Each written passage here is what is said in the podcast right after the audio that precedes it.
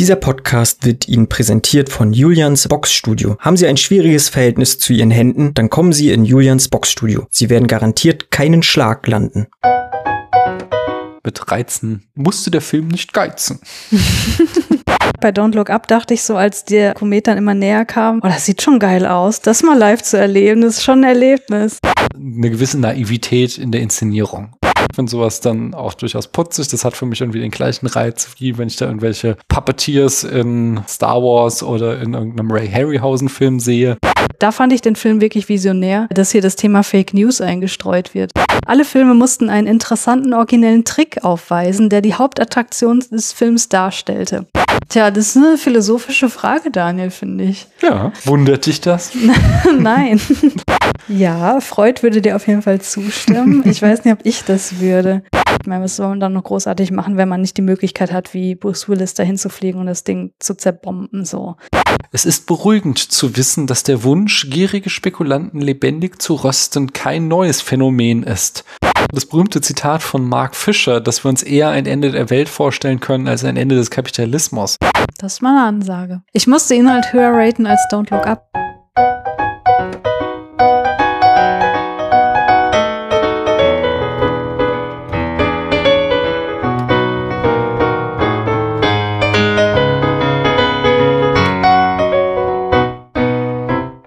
那我也是 Daniel.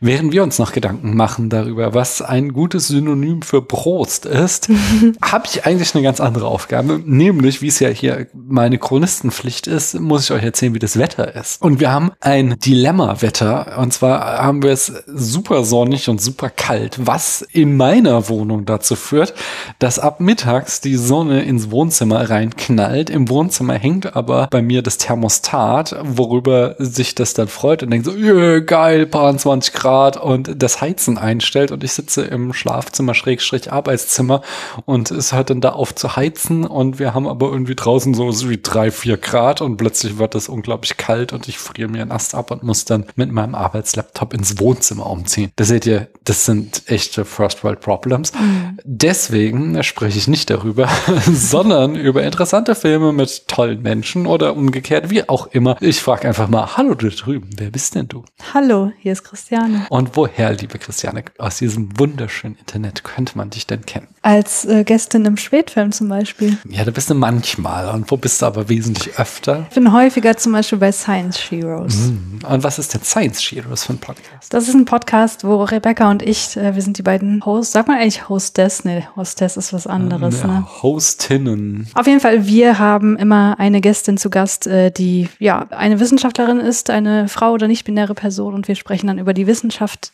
die diese Person so betreibt und äh, auch über die Rolle als Frau oder nicht-binäre Person in der Wissenschaft. Sehr schön. Es ist ein wirklich schöner Podcast mit vielen interessanten Diskussionen und guten Gedankenanstößen. Also, welche Folge war das jetzt hier? Die letzte, wo ihr über ob neutrale Betrachtung in der Wissenschaft überhaupt notwendig, mhm. äh, nötig, nein, nicht nötig, sondern möglich ist. Ja.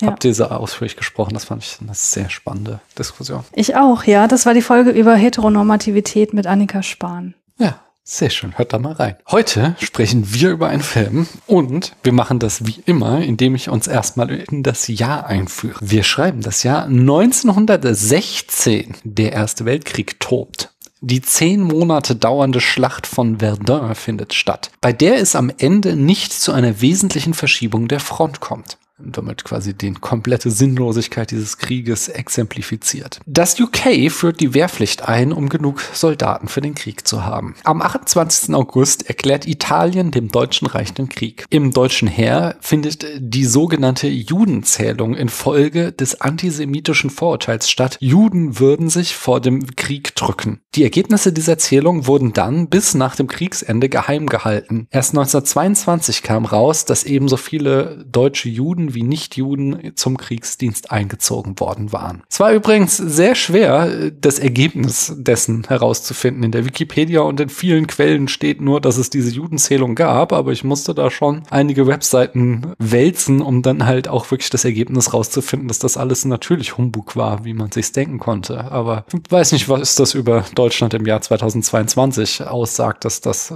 Ergebnis davon nicht in der Wikipedia steht. Hm. Das Deutsche Reich und Österreich-Ungarn führen als weltweit erste Länder die Sommerzeit ein, um die Stundenzahl an nutzbarem Tageslicht zu vergrößern. Die arabische Revolte gegen das Osmanische Reich beginnt. Nach einem Überfall auf die US-Grenzstadt Columbus durch den mexikanischen Revolutionsführer Pancho Villa marschiert die US-Armee in der sogenannten mexikanischen Expedition in Mexiko ein, um Villa und seine Männer zu bestrafen. Die mexikanische Expedition bringt die beiden Länder an den Rand eines Krieges und die Lage entschärft sich erst, als die USA sich zurückziehen, da ihr Eingreifen in den Ersten Weltkrieg bevorsteht. Die USA kaufen für 25 Millionen US-Dollar von Dänemark die Jungferninsel als Flottenstützpunkt in der Karibik. Die Herrschaft von Yuan Shikai, der erst im Dezember des Vorjahres das Kaiserreich China ausgerufen hatte, endet nach nur 83 Tagen. Der US-amerikanische Bauingenieur Arthur Hale erfindet das Autobahnkreuz in Kleeplattform. Boeing wird damals noch unter dem Namen Pacific Aero Products Company gegründet. Albert Einstein veröffentlicht in der Fachzeitschrift Annalen der Physik den Artikel Die Grundlagen der allgemeinen Relativitätstheorie. Nach einem Vortrag über Geburtenkontrolle wird in New York die feministische Theoretikerin Emma Goldman festgenommen. In Leipzig wird die Deutsche Bücherei, die Vorgängerin der Deutschen Nationalbibliothek, eingeweiht. Die längste Eisenbahnstrecke der Welt, die Transsibirische Eisenbahn, wird mit der Öffnung der Brücke von Chabarowsk über den Amur fertiggestellt. Der dänische Astronom Holger Thiele entdeckt den Asteroiden 1847 Stobbe. Der österreichische Kaiser Franz Josef I. stirbt an einer Lungenentzündung, Nachfolger wird sein Neffe Karl I.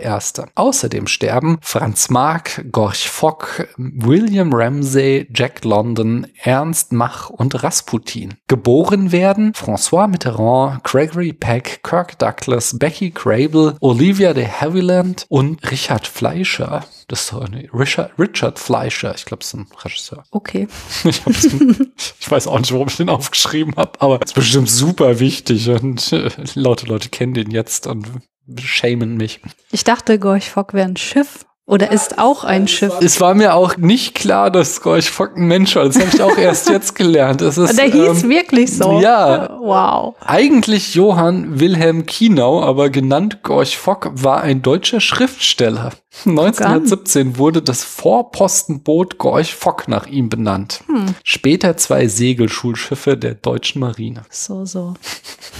ja, ja. James Joyce veröffentlicht ein Porträt des Künstlers als junger Mann. Samuel Goldfish und Edgar Selvin gründen das Filmstudio Goldwyn Company. Goldfish ändert später seinen Namen in Samuel Goldwyn. Charlie Chaplin wird von Mutual Film für 10.000 Dollar pro Woche engagiert, was ihn zum bestbezahlten Angestellten in den USA macht. Am 21. August läuft der Dokumentar- und Propagandafilm The Battle of the Somme in den britischen Kinos an. Innerhalb von sechs Wochen sehen ihn etwa 20 Millionen Menschen, fast die Hälfte der damaligen Bevölkerung. Intolerance von D.W. Griffith hat seine Uraufführung. Das Werk wird mit einem Budget von 2,5 Millionen und einem Einspielergebnis von nur einer Million zum ersten bekannten Flop der Filmgeschichte. Der erfolgreichste Film des Jahres an den amerikanischen Kinokassen ist 20.000 Leagues Under the Sea und die laut Letterboxd meistgesehenen Filme des Jahres sind Intolerance, The Ring mit Charlie Chaplin und 1am ebenfalls mit Chaplin. Der Film, über den wir heute sprechen, steht erst auf Platz 24 der Liste auf Letterboxd. Findest du, dass mehr Menschen diesen Film sehen sollten, Christiane? Ja, finde ich schon. Warum? Weil es zeigt, dass im Jahre 1916 schon ganz viele Gedanken da waren, die wir heute immer noch haben. Hm. Also man schaue sich nur mal Look Up an. Also heißt er doch, nee, ne? Don't Look Up. Don't Look Up. ja. Also das ist tatsächlich ein sehr interessantes Double Feature, diesen Film und danach Don't Look Up. Das ist, mhm. da gibt es erstaunliche Parallelen, dass man fast schon von einem Remake sprechen könnte. Fast, ja. Fast, ja. Ich nehme stark an, du hast den Film zum ersten Mal jetzt gesehen oder kanntest du ihn schon? Nein, ich habe ihn zum ersten Mal gesehen. Und wie fandst du ihn? Ich fand ihn durchaus ganz nett. Also ich fand ihn sehr, also das hört sich auch blöd an, ich fand ihn innovativ, weil er ist ja nun mal innovativ mhm. gewesen, weil er ist ja der erste apokalyptische Film in Spielfilmlänge, den es überhaupt gab. Mhm. Aber äh, das haben wir in der ersten Folge auch schon so ein bisschen angeteasert, dass wie das Ganze produziert wurde, schon durchaus sehr äh, beeindruckend war, weil manche Effekte, die waren halt nicht cringy. Mhm. Also das mag auch daran liegen, dass die Videoqualität jetzt nicht so hammergeil war, dass man nicht gesehen hat, dass manche Dinge einfach Modelle waren. Aber äh, ich fand das alles schon sehr, sehr beeindruckend. Und ja gut, die Story an sich war halt sehr simpel, aber das ähm, hat mich jetzt auch nicht großartig gestört. Mhm. Diese ganze christliche Symbolik, die drin steckte, die fand ich, also hätte ich jetzt nicht gebraucht, aber ich verstehe, wo es herkommt. So. Aber ja, ich fand ihn durchaus sehr sehenswert. Hm. Ist auch das erste Mal von mir gewesen, dass ich diesen Film gesehen habe. Ich gebe dir recht, so, so die, die Story, das ganze Drehbuch ist das Schwächste an dem ganzen Film. Aber neben den Special Effects, wo ich dir auch recht gebe, dass die durchaus sehenswert sind. Ich fand zum Beispiel auch außer eine Szene, wo ich auch drüber gelästert habe, in den meisten Szenen, dieses, dieses Moment, was wir eben auch aus Don't Look Up kennen, dieses, dass der äh, Asteroid immer näher kommt, nein, mhm. äh, Komet, der hat ja einen Schweif. Und wie der halt immer hinten am Himmel steht, mhm. ähm, das war halt ein durchaus guter Special-Effekt äh, mhm. in den allermeisten Szenen. Ja, ja. Aber darüber hinaus, ich habe ja durchaus schon eine ganze Reihe von Filme aus der Zeit geguckt. Also ich habe mich mal durch die Filmgeschichte äh, geguckt, jedes Jahr ein Film. Ich habe schon hier mal irgendwie mich durch die Filmografie von Alice Guy Blaché geguckt, die erste Regisseurin der Welt. Und von daher möchte ich auch sagen, für das Jahr 1916 war der erstaunlich modern inszeniert. Ich habe auch gelesen, dass das so the golden age des dänischen Kinos war, dass da, also schon so am Ende, aber dass äh, Dänemark in den Nuller und Zehner Jahren des 19, äh, 20. Jahrhunderts tatsächlich äh, eine der äh, haupt weltweit größten Filmindustrien hatte und danach ging es halt bergab und andere Länder, also insbesondere USA und Deutschland haben dann halt ihm den Rang abgelaufen, aber das sah man durchaus, also da da, war, da gehen wir natürlich noch irgendwie später auf die Detail ein. Es gab so, wir haben immer wieder auch mal ein bisschen gelästert, dass die Szene jetzt ein bisschen zu lang durchgezogen wurde, aber insgesamt war der schon erstaunlich modern inszeniert. In der Zeit, also allein, dass er halt super realistische Kulissen hatte, in der Zeit, wo es nicht unüblich war, noch unglaublich viel aus Pappmaché zu machen. Mhm. Also ich glaube, wenn du französische Filme aus der Zeit guckst, dann hast du noch sehr weit diese Pappmaché-Schule aus den frühen Jahren des Jahrhunderts. Mhm. Und das hast du ja halt gar nicht, sondern das, das sind einfach durchweg realistische Kulissen. Ja. So, auf die Details gehen wir später ein. Bis dahin bringen wir uns erstmal die Eckdaten. Wie schon gesagt, stammt der Film aus Dänemark und der Originaltitel ist Verdens Untergang. Das Erscheinungsjahr war, wie gesagt, 1916 und Regie führte August Blom. Dessen Filmografie, da werden wir alle sehr, sehr wenig kennen, wenn überhaupt. Die drei wichtigsten Filme neben diesem hier sind wahrscheinlich 1910 Die Weiße Sklavin, 1911 Balletttänzerin und 1913 Atlantis. Die Handlung basiert auf, äh, oder nicht offiziell basiert sie auf dem Roman Roman La fin de Mon du Monde von Camille Flammenoir aus dem Jahr 1893. Aber sie ist diesem äh, Roman so ähnlich, dass sich spekulieren lässt, dass sie sich da stark dran inspiriert haben an diesem äh, Roman, ohne dem Credit zu geben. Und dann habe ich jetzt diesmal nicht irgendwie jetzt noch jeden Angestellten und seine Tante aufgelistet, weil das sind halt dann lauter Namen von Leuten, die wir alle eh nicht kennen. Ich habe jetzt nochmal den Kameramann Louis Larsen, der hat nämlich auch Atlantis 1913 und das Himmelsschiff 1918, was auch so ein ja, berühmter früher Science-Fiction-Film aus Dänemark ist. Die hat er noch gefilmt, deswegen habe ich ihn aufgeführt und in der Besetzung habe ich mal Olaf Fons, der spielt den Frank Stoll, den Minenbesitzer und Börsenspekulant. Der hat äh, unter anderem 1916 in Der künstliche Mensch mitgespielt und 1921 in Der Gang in die Nacht von Murnau. Ebba Thompson spielt die Dina West, die hat äh, in dem schon erwähnten Atlantis mitgespielt. Und Alf Blüticher spielt den Steuermann Reimers, der spielt auch 1918 im Himmelsschiff mit. Und der Rest ist weitgehend unbekannt. Wie das bei so einem alten Film nicht anders zu erwarten ist, weiß ich auch nicht, was das Budget und das Einspielergebnis war aber das Einspielergebnis dürfte relativ hoch gewesen sein, denn der Film, da komme ich auch später nochmal drauf, ist sehr stark inspiriert von dem Vorbeiflug des hellischen Kometen sechs Jahre zuvor, 1910, und hat dadurch durchaus durchaus eine, eine ganze Menge von Leute ins Kino gelockt, die ja das halt noch hautnah erlebt hatten und da halt mit, mit Reizen musste der Film nicht geizen. Sorry. Jetzt fallen mir noch Meteoritenfakten ein. Ja, erzähl mal. Naja, jetzt, wo du den, wo du den hellischen Kometen äh, erwähnt hast, fiel mir noch der Komet Hale Bob ein, Mhm. der ja zu unseren Lebzeiten äh, In den auftauchte. 90ern war das Ja, nicht ja, wahr? ich Da glaube. konnte man den auch am Himmel sehen. Richtig, ja. Ich würde gern mal wieder. Es ist so, eine Supernova. Müsste auch mal wieder kommen. Fände ich Wie auch schön. mal wieder? Wann hast du denn bitte eine Nein, Supernova nie, gesehen? nein, ich habe nie eine gesehen, aber es gibt ja äh, so zum Beispiel im Mittelalter gibt Mhm. es Gemälde, aus denen man schließen kann, dass da eine Supernova am Himmel steht. Mhm. Und das fände ich immer geil, so ein Stern, der auch tagsüber am Himmel steht. Oder so dieser, der Stern von Bethlehem gibt es ja auch so Spekulationen, dass das möglicherweise eine Ja, Supernova war und so.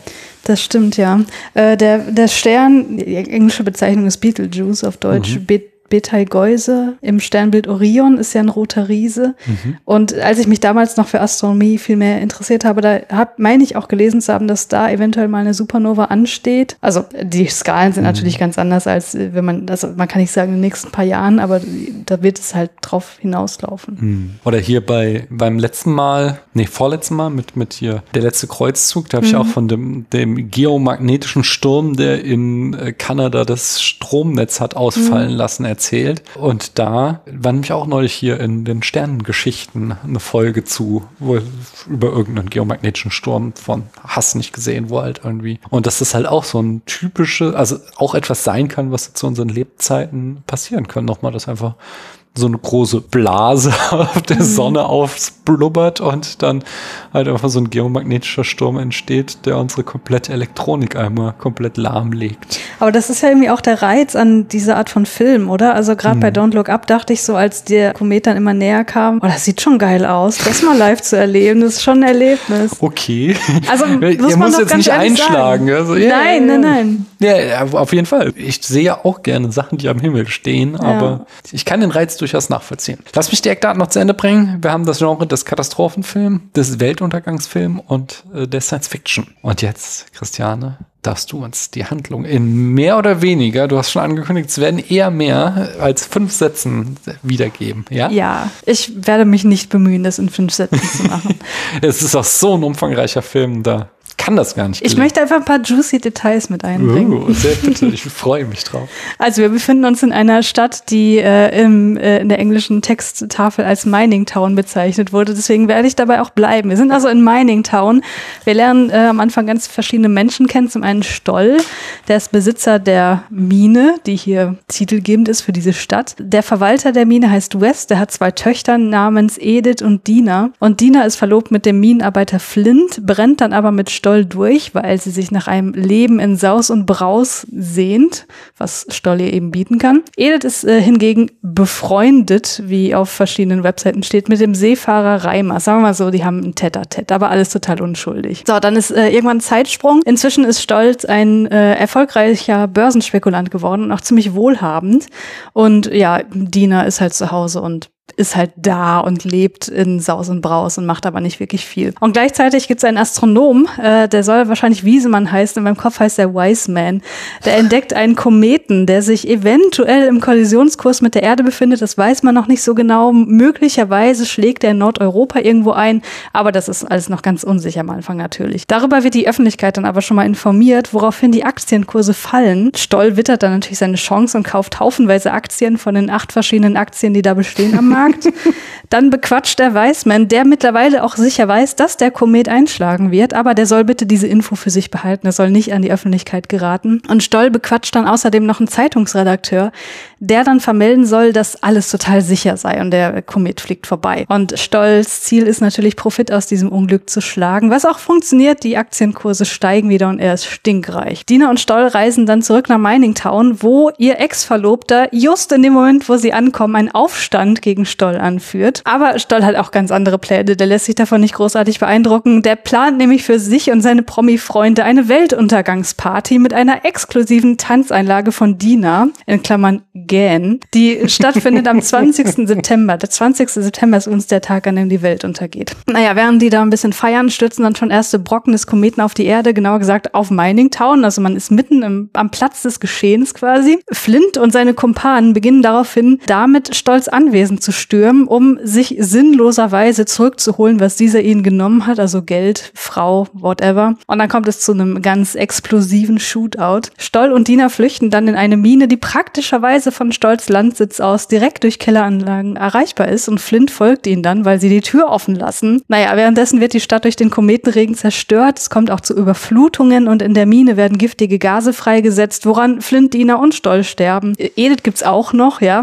Die kann sich auf das Dach ihres Elternhauses retten, dann wird sie vom Pfarrer auf einem Boot eingesammelt, der sich extrem ungeschickt dabei anstellt und in eine sichere Höhle gebracht, wo sie dann also natürlich, was macht man als erstes, wenn man dann in Sicherheit ist? Man macht erstmal ein Nickerchen. Und äh, der Pfarrer löst sich dann in Luft auf, aber dafür trifft sie dann wieder auf Reimers, ihren, tja, ihren Lover, sagen wir mal, ihren alten Freund. Sie fallen sich in die Arme und beten.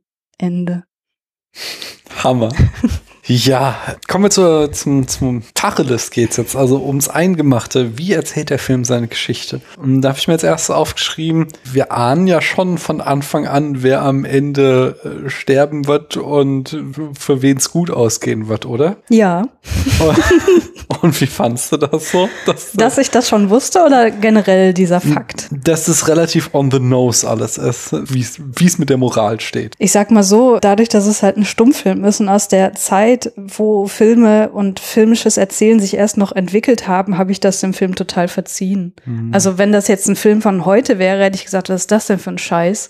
Aber in diesem Kontext, ich meine, ähm, Stummfilme haben ja meistens auch was ungewollt Lustiges und deswegen habe ich das überhaupt nicht äh, negativ hier gesehen. Mhm. Natürlich, wenn man darüber nachdenkt, was für eine Art von Moral hier dahinter steht, sehe ich das alles total kritisch, aber so beim Schauen war ich tatsächlich sehr und gut unterhalten. Mhm. Also ich würde jetzt nicht mal alle Stummfilme Film über einen Kamm scheren. Nein, natürlich nicht. Ich habe ja auch nicht so viel gesehen wie du. Aber wir sind hier auch noch relativ früh am, in eben der Stummfilm-Ära und da gebe ich dir recht, so da ist, da ist es noch nicht so weit her mit dem filmischen Erzählen. Ich fand es trotzdem also schon also diese, dieses, auch dieser Kontrast zwischen den zwei Schwestern und die eine ist halt so die liederliche, die allein auch so mit ihrem also wir, wir haben ja die ganze Zeit auch spekuliert, sind die jetzt überhaupt verlobt? Oder mm, was mm. glaubt ihr eigentlich, warum der so einen Anspruch auf sie hat? Aber ja. alle sind halt irgendwie so super sauer, dass die sich jetzt da mit diesem reichen Typen einlässt und der dem gegenüber halt immer diese unglaublich biedere und brave äh, andere Schwester. Das fand ich schon äh, sehr, sehr plakativ. Das hat mich schon so ein bisschen genervt. Ja, es ist plakativ auf mhm. jeden Fall. Ja, aber also dann kommen wir doch mal zu den guten Sachen, nämlich wie wird denn der Weltuntergang in diesem Film jetzt inszeniert. Du fängst gar nicht an, wie du sonst anfängst. Willst du nicht über die erste Szene sprechen? Nee, die fand ich nicht so spektakulär, aber äh, wenn du gerne darüber sprechen willst, dann hau raus. Äh, nicht so richtig. Also äh, in der ersten Szene lernen wir den Pfarrer kennen, der auch immer mhm. wieder vorkommt der halt äh, ja diese ganze christliche Symbolik halt noch mal hochhält und äh, also quasi gleich den es wird halt gleich so ein so ein wie sagt man denn? Holzhammer ausgepackt wird? Das äh, meinte ich jetzt nicht aber ja sagen wir so der ein Leitmotiv etabliert ja, so könnte man das vielleicht hm. schöner ausdrücken, ja. Aber so richtig eine großartige Rolle spielt er dann auch nicht mehr. Nee. Also es schwingt halt die ganze Zeit so mit und wir sehen halt das Meer. Das Meer ist den Dänen wahrscheinlich auch irgendwie wichtiger als uns jetzt so. Deswegen sehen wir oft Einstellungen vom Meer. Ja, der Pfarrer, der aufs Meer guckt, sehen ja. wir immer wieder auch in der ersten Szene, oder? Genau, genau. Ja. ja, aber was war deine eigentliche Frage? Nee, ich wollte eigentlich gleich so auf die Schauwerte kommen, denn wie denn der Weltuntergang inszeniert ist hier. Ja. Was sind dann so die verschiedenen Effekte? Ich hau mal eins raus zum Beispiel. Wir haben es jetzt gelobt, so dass es schon ganz gut aussieht, aber es ist ja schon eine ziemliche Naivität, sowohl in technischer als auch in narrativer Hinsicht, wie dieser Weltuntergang inszeniert wird. Findest du, dass sowas seinen Reiz hat oder findest du was eher albern? Was meinst du jetzt genau? Kannst du beschreiben, was du albern findest? Naja, man könnte sich ja zum Beispiel aufregen, dass da irgendwie Funken vom Himmel fallen oder dass irgendwie man dann halt mal irgendeine Einstellung vom Meer hat mit ein bisschen höheren Wellengang und das soll dann hier der Tsunami sein oder so. Das, ist, sind jetzt einfach keine Maßstäbe, die wir heute an den Film Ja. im Jahr 2022 anlegen würden. Ja. Und das meine ich halt damit, das ist eine gewisse Naivität in der Inszenierung. Und da halt, ob, ich finde, ich persönlich mag sowas. Ich kann mich da rein versetzen. Ich finde sowas dann auch durchaus putzig. Das hat für mich irgendwie den gleichen Reiz, wie wenn ich da irgendwelche Puppeteers in Star Wars oder in irgendeinem Ray Harryhausen Film sehe. Aber man könnte ja auch sagen, das ist albern und das ist lächerlich. So, wie, wie siehst du das? Ich finde das nicht albern und lächerlich. Ich finde das auch eher niedlich tatsächlich. Also gerade diesen Funkenflug, den du genannt hast, den man sieht, äh, als Wiseman dann nochmal durch sein äh, Teleskop schaut. Wo ich auch dachte, was in aller Welt sieht er da jetzt gerade? Er könnte aus dem Fenster gucken, aber gut. ja. Nee, aber ich, ich nehme das dem Film überhaupt nicht übel. Also ich weiß nicht, ich glaube, ich fände das irgendwie auch den falschen Anspruch, wenn man da irgendwie jetzt mit unseren heutigen Augen drauf gucken würde. Das Ding ist halt, dass man, also ist jetzt mein Eindruck, dass die halt nicht angstauslösend sind. Weil man halt die ganze Zeit sieht, ja gut, das ist ein Ozean, da ist ein bisschen mehr los, ist ein bisschen mehr Wind als sonst, aber das ist kein Tsunami, was ihr mir zeigen wollt. Ja, also da fand ich tatsächlich den, den, äh, den Kometen, den man weit hinten am Horizont sieht und der so über allem schwelt, äh, furchterregender. Obwohl, Mhm. wo, also der ist halt relativ statisch, ne? aber ist halt so die ganze Zeit da. Das ist ja was, was sich auch heute noch so findet. In Melancholia zum Beispiel, wo du diesen Planeten immer näher kommen siehst. Und sobald du rausgehst, ist er da. Mhm. Ich meine, da ist natürlich auch nochmal eine, äh, eine Metapher für die Depression. So, das ist nochmal eine andere Geschichte, aber so wäre es ja wirklich in der Realität auch, wenn ein Ko Komet hier Hm. bald einschlagen würde. Das ist ein guter Punkt. Was, was sehen wir denn so an Tropes des Weltuntergangs, worauf wir auch mal so achten können, ob sie uns in Zukunft wieder begegnen werden? Also zum Beispiel das, das dreuende Unheil am Horizont, was näher kommt, ist ja einer dieser Tropes. äh, Ja. Ja, dann die ersten spürbaren Konsequenzen. Das ist ja bei hier der, der Meteoritenregen, der äh, Mhm. niedergeht, also Feuerbrocken, die von der Erde runterprallen, Mhm. ähm, schon mal ein bisschen was von der Umwelt zerstören. Aber du meinst jetzt auch sowas wie, es bricht Panik aus. Ja, zum Beispiel. Also ich würde zum Beispiel, es bricht Panik und dass es auch neben den Naturkatastrophen auch so soziale Unruhen gibt in Ja. irgendeiner Form. Und dass es auch Krisengewinner gibt oder, oder Leute, Mhm. die offensichtlich nicht verstehen, was die Stunde geschlagen haben und noch versuchen, ihren Profit aus der Katastrophe zu ziehen. Sowas. ja, ihren Profit aus der Katastrophe zu ziehen, aber auch sich selbst als die Auserwählten sehen, die dann eine neue Gesellschaft gründen können, weil sie diejenigen sind, die sich retten. Hm. Also was hier nicht passiert, weil hier ist ja die, der Fokus einfach ein anderer. Aber das haben wir ja auch in Don't Look Up wieder, ne? Ja, ja.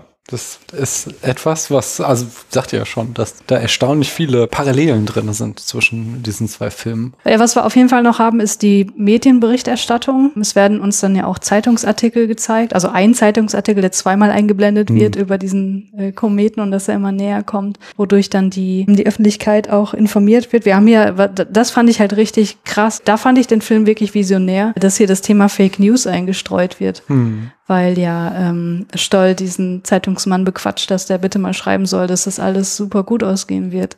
Also wir haben auch dieses Thema von, dass die Wissenschaft die herannahende Katastrophe erkennt und dann wie die Öffentlichkeit auf die Wissenschaft reagiert. Hat die Wissenschaft hier schon so eine Cassandra-Rolle, dass sie quasi sagt, weil es ist ja schon so ein bisschen ambivalent. Sie sagen es mal und dann sagen sie es wieder nicht. Ja, sie sind sich halt anfangs auch noch unsicher, ne? Aber ich finde, dass die Wissenschaft hier relativ gut wegkommt. Also dadurch, dass es hier so familiäre Verbindungen gibt zwischen dem Astronomen und dem Stoll, der ja da der große äh, ja, der, der reiche Mann, der, der, also der, der besitzt ja mehr oder weniger dieses Dorf, dadurch, dass er die Mine besitzt und da auch relativ viel Einfluss hat. Der hat da schon Einfluss auch darauf, welche wissenschaftlichen Befunde an die Öffentlichkeit drängen. Aber das ist, also ich glaube, dieses Motiv von äh, den Wissenschaftlern wird nicht geglaubt, das sehe ich hier jetzt nicht, ehrlich gesagt. Mhm. Mhm. Aber, auf jeden Fall wird, wie sich die Wissenschaft zum Weltuntergang verhält, wird thematisiert. Ich glaube, das können wir auf jeden Fall mit aufnehmen. So. Ja. Ein anderer Aspekt, dass es so, dass so irgendwie diese Banalitäten des Lebens weitergehen, obwohl eigentlich alle nur noch mit Armen in der Luft herumlaufen müssten und schreien, dass die Welt gleich zu Ende geht. Also wie zum Beispiel diese Weltuntergangsparty, denen ist ja offensichtlich gar nicht bewusst, was da bald passieren wird. Oder auch Mhm. so diese, dieser Aufstand gegen den Stoll. Natürlich kann man den jetzt irgendwie nachvollziehen, aber ist im Grunde halt zu dem Zeitpunkt, wo der stattfindet, auch komplett unwichtig. So, das meinte ich, dass, dass mhm. die Menschen noch so zwischenmenschliche Probleme aushandeln. Ähm. Ich frage mich aber, ob das nicht was ist, was sich ganz natürlicherweise ergeben würde, wenn wir in der Situation wären.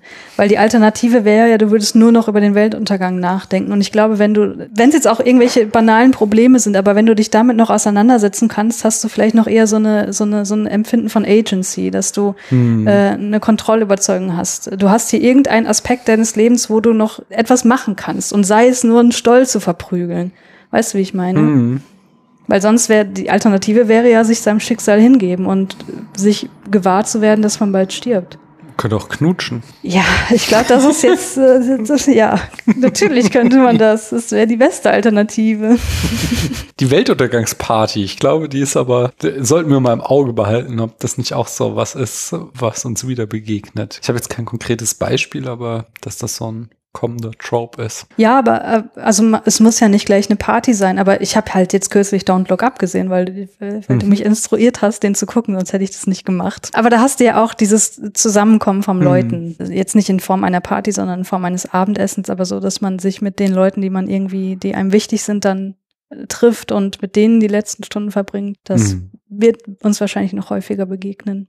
Hm. Ich habe an einer Stelle gelesen, es sei nicht klar, ob die Schäden sich nur auf die Mining Town mhm. beschränken oder ob das jetzt den ganz, die ganze Welt betreffen. Hast du es auch so gesehen? Dass das nicht ganz klar ist? Ich glaube, da habe ich mich durch das, was ich vorher schon gelesen habe, irgendwie zu sehr beeinflussen lassen. Also ich glaube, wenn ich vorher überhaupt nichts gewusst hätte, dann hätte ich den Film so aufgefasst, dass sich das wirklich nur auf Mining Town oder sagen wir mal Dänemark, so die Region mhm. Dänemark bezieht, aber nicht auf die ganze Welt. Hm. Okay, es wird auch so betont, dass der Einschlag in Nordeuropa stattfinden wird. Ja. Aber ich hatte es schon als, so ein, du liebst ja lateinische Begriffe, Pars pro Toto verstanden. Mhm. Also, dass wir natürlich einen Ausschnitt der Welt sehen, aber dass das halt für die ganze Welt steht. Von daher.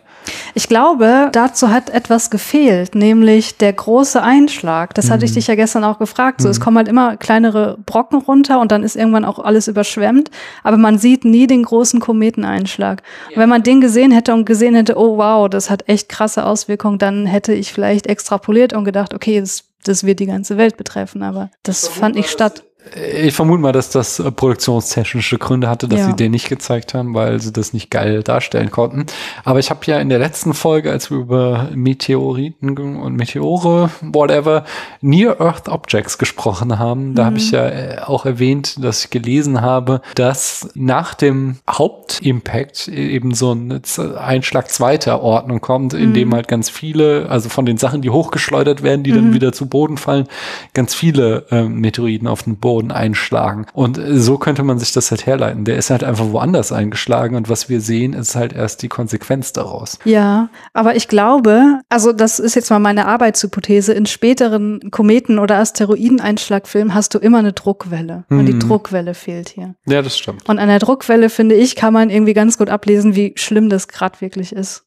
Mhm. Also äh, gesponnen, ne? woher sollte ich das wissen? Aber ähm, ich, so als filmisches Mittel, glaube ich, existiert das, was es hier vielleicht einfach noch nicht gab. Mhm. Wir haben hier so zwei Motive, die in diesem Film drinne stecken, die den Film ganz massiv beeinflussen, nämlich also zeitgeschichtliche Motiven. Das erste ist äh, der zweite, äh, nein, der erste Weltkrieg immer noch. Da komme ich, würde ich später nochmal drauf zukommen, aber das andere ist, was ich schon erwähnte, der Vorbeiflug des Halischen Kometen. Und da habe ich so einen Artikel gelesen, der sich stark mit der Berichterstattung in der Zeit über den Halischen Kometen auseinandersetzte. Da wollte ich noch ein paar Fakten bringen, falls du möchtest. Ja, gerne. Ja, und zwar war nämlich der im Jahr 1910 flog der an der Erde vorbei und es war so die erste große Kometensichtung mit Existenz der Massenmedien. Und insgesamt schloss so, das war tatsächlich auch so ein wissenschaftlicher Artikel wie Skandinavien Studien oder bla. Das Fazit war so insgesamt hat er schon eine relativ objektive und nüchterne Berichterstattung über die so von Neugier und wissenschaftlichen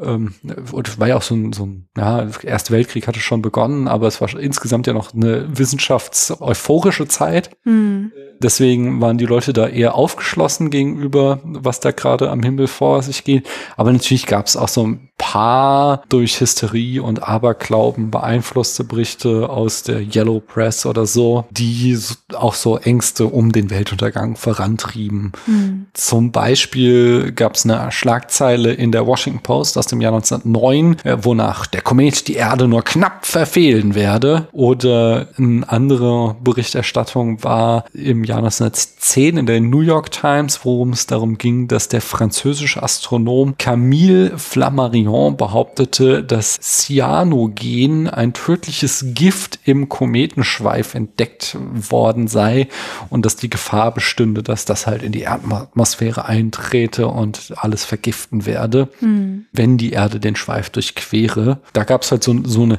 Debatte darum in den Jahren 2009, die 2010 dann ihren Höhepunkt hatte, als der Komet am hellsten am Himmel zu sehen war, wo die San Francisco Chronicles zum Beispiel auch nochmal darauf hinwiesen und die Öffentlichkeit beruhigten, dass keine schlimmen Prof äh, Katastrophen prophezeit werden und dass übereinstimmenden Meinungen nach nichts Außergewöhnliches passieren werde und dass auch keine Spuren giftigen Gases äh, aus dem Schweif in die Atmosphäre eintreten würden. So der Fazit Fazit von diesem Artikel war einfach, dass also insgesamt da relativ wenig Panik geschürt wurde, aber es schon so gewisse apokalyptische Bilder, die auch, ähm, wo ich auch später nochmal drauf kommen werde, äh, insgesamt mit, die, mit dieser Erzählung der Narration rund um äh, Kometen und was die im Laufe der Jahrhunderte immer wie die eingeschätzt wurden, dass die wieder aufgegriffen wurden in der Berichterstattung. Und du wolltest daran jetzt aber anschließen und uns erzählen, warum denn jetzt ausgerechnet in Dänemark dieser Film gedreht wurde. Ja, als wir hier angefangen haben, über diese äh, Reihe nachzudenken, habe ich ja zu dir gesagt, Daniel, ich möchte dann nicht nur ein paar Filme besprechen, sondern mhm. ich möchte richtig tief einsteigen in diese ganze Thematik des äh, Weltuntergangsfilms. Und deswegen habe ich hier natürlich auch nach wissenschaftlichen Artikeln gesucht mhm. und einen gefunden, der da heißt äh, Werdensuntergang and the Birth of Apocalyptic Film Antecedents and Causative Forces von Win Gerald Harmonic aus dem Journal of Religion and Film wow. aus dem Jahr 2016. Und da möchte ich jetzt kurz einen Abriss geben, weil er sich eben genau mit dieser Frage befasst, warum ähm, haben wir denn jetzt gerade hier in Dänemark diesen ersten Welt Weltuntergangsspielfilm, weil Kurzfilme, also Stummfilm, Kurzfilme gab es ja schon. Das heißt, er fragt sich hier drei Fragen, nämlich warum wurde der erste Spielfilm über ein apokalyptisches Thema in einem winzigen europäischen Land produziert und nicht in Ländern wie den Vereinigten Staaten oder Großbritannien, die über mehrere etablierte Produktionsstätten verfügten und äh, wo der Kinomarkt auf jeden Fall noch wesentlich größer war, auch wenn du schon gesagt hast, dass Dänemark hier ähm, mhm. zu der Zeit, also beziehungsweise kurz davor, auch ein führendes Land der Filmindustrie war. Die zweite Frage, die er sich stellt, ist, warum hat es in 20 Jahre nach der Entstehung des Kinos gedauert, bis der erste apokalyptische Fil Spielfilm überhaupt produziert wurde? Er zeigt hier auf, dass Filme der meisten Genres, wenn auch nicht in Spielfilmlänge, schon kurz nach der Geburt des Kinos produziert wurden. Also er führt hier mehrere Beispiele an, beispielsweise äh, Komödien gab es ganz äh, schnell oder ähm, Science Fiction generell, da wird hier äh, ne, die Reise zum Mond genannt oder West Western gab es auch ganz, ganz früh schon, aber dieses Thema des Weltuntergangs hat einfach ein bisschen gedauert, bis es ankam. Und dann die Frage, die du jetzt im Grunde schon mehr oder weniger beantwortet hast, warum schließlich äh, die dänischen Produzenten einen Kometen als Instrument des Untergangs mhm. wählten und nicht etwas, was vielleicht die Dänen eher kennen, wie eine Wasserkatastrophe, wie Fluten oder so. Ja, und um diese drei Fragen zu beantworten, bringt er hier einen Abriss, eine Historie der apokalyptischen Erzählung in Literatur und Film. Da würde ich jetzt gerne drauf eingehen, wenn das für dich okay ist. Ja, total. Geil. Also er schreibt, dass die früheste apokalyptische Literatur aus der Zeit von ca. 200 vor Christus bis ca. 165 vor Christus stammt. Die ist pseudonym verfasst und bedient sich einer esoterischen Sprache, die nur für wenige Auserwählte bestimmt ist. Und der Zweck dieser Schriften war es, dem Leser zur Umkehr und zur Suche nach dem Herrn aufzufordern. Ja, bitte. Darf ich da, da möchte ich sogar noch ergänzen, diesen, also jetzt nicht konkret Literatur, aber das Motiv habe ich mich auch mich ein bisschen eingelesen und äh, das taucht natürlich schon in äh, der nordischen Mythologie mit dem Ragnarok, der Götterdämmerung auf, mhm. so das Ende der Welt. Und auch im Gilgamesch-Epos, also dem ersten niedergeschriebenen Werk der Menschheit, gibt es auch schon den, wird der Weltuntergang zumindest auch erwähnt an einer Stelle, wenn ich das richtig gesehen habe. Sowie in der persischen Religion des Zoroastrismus, über den er dann, ähm, als die Juden sich im babylonischen Exil befanden, auch ins Judentum eingesickert ist und dann über, über das Judentum eben auch ins Christentum mit der Apokalypse. Hm. Wollte noch so als Vorgeschichte, da äh, passt das jetzt gerade gut. Genau. Also das, was ich jetzt genannt hatte, das sind auch jüdische Schriften und auf die biblischen ja, Übernahmen würde ich jetzt als nächstes eingehen wollen, mhm. weil die Verwendung des griechischen Titels Apokalypsis, was ja Offenbarung heißt, als Gattungsbezeichnung für literarische Werke ist erst seit der Entstehung des Christentums bekannt. Ich beziehe mich hier komplett auf diesen Artikel. Ich habe das natürlich ja. alles nicht überprüft. Ne? Das erste Werk, das als Apokalypse vorgestellt wird, ist die neutestamentliche äh, Offenbarung des Johannes. Die wurde geschrieben um 95 nach Christus. Mhm. Ich weiß nicht, hast du das zufällig mal dir angeschaut? Nee. Ich auch nicht. Auf jeden Fall in dieser Offenbarung des Johannes äh, wird, wie er hier schreibt, in einer esoterischen, anspielungsreichen Sprache ähm, Johannes geschildert, der von einer Reihe von Visionen berichtet, die eine Verschärfung der Verfolgungen und Märtyrer voraussagen, gefolgt von einem Weltgericht, einer Bestrafung der Mächte des Bösen und einer ewigen Belohnung für diejenigen, die dem Lamm folgen. Weißt du Bescheid? Das ist also so diese Motive von den vier Reitern der Apokalypse kommen da doch auf her, oder? Und genau, dann gibt es jedenfalls da doch auch noch so ein Motiv, was in dieser Serie The Leftovers so eine Rolle spielt, das irgendwie so ein Teil der Menschheit in der Apokalypse, bevor die eintritt, irgendwie so dann entrückt und in den, ins Himmelreich aufsteigt und der Rest, der muss sich dann mit der Apokalypse auseinandersetzen. Mhm. Okay. Ja, ist vielleicht ein äh, Gedanke, der im ersten modernen Werk der apokalyptischen Fiktion wieder aufgegriffen wird, mhm. äh, von Jean-Baptiste Cousin de Gravy. Äh, der hat den äh, französischen Roman geschrieben, Le Dernier aus mhm. 1805. Und darin geht es um die letzten beiden Überlebenden der Menschheit, also den neuen Adam und die neue Eva. Ah. Hm.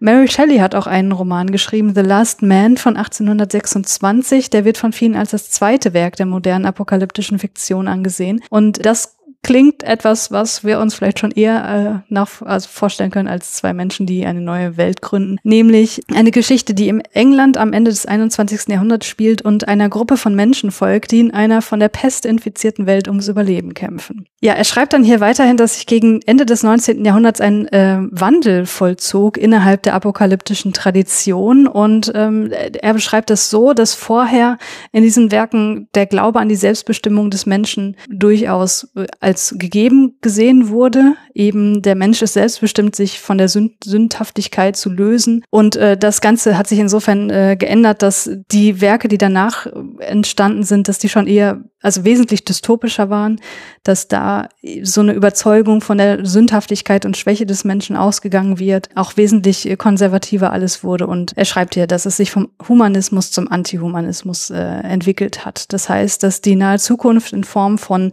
sozialem Verfall, Gewalt, Krieg und ultimativer Katastrophe gesehen wurde. Wobei auch hier wieder die endgültige Befreiung durch eine göttliche oder gottähnliche Macht ja, thematisiert wurde.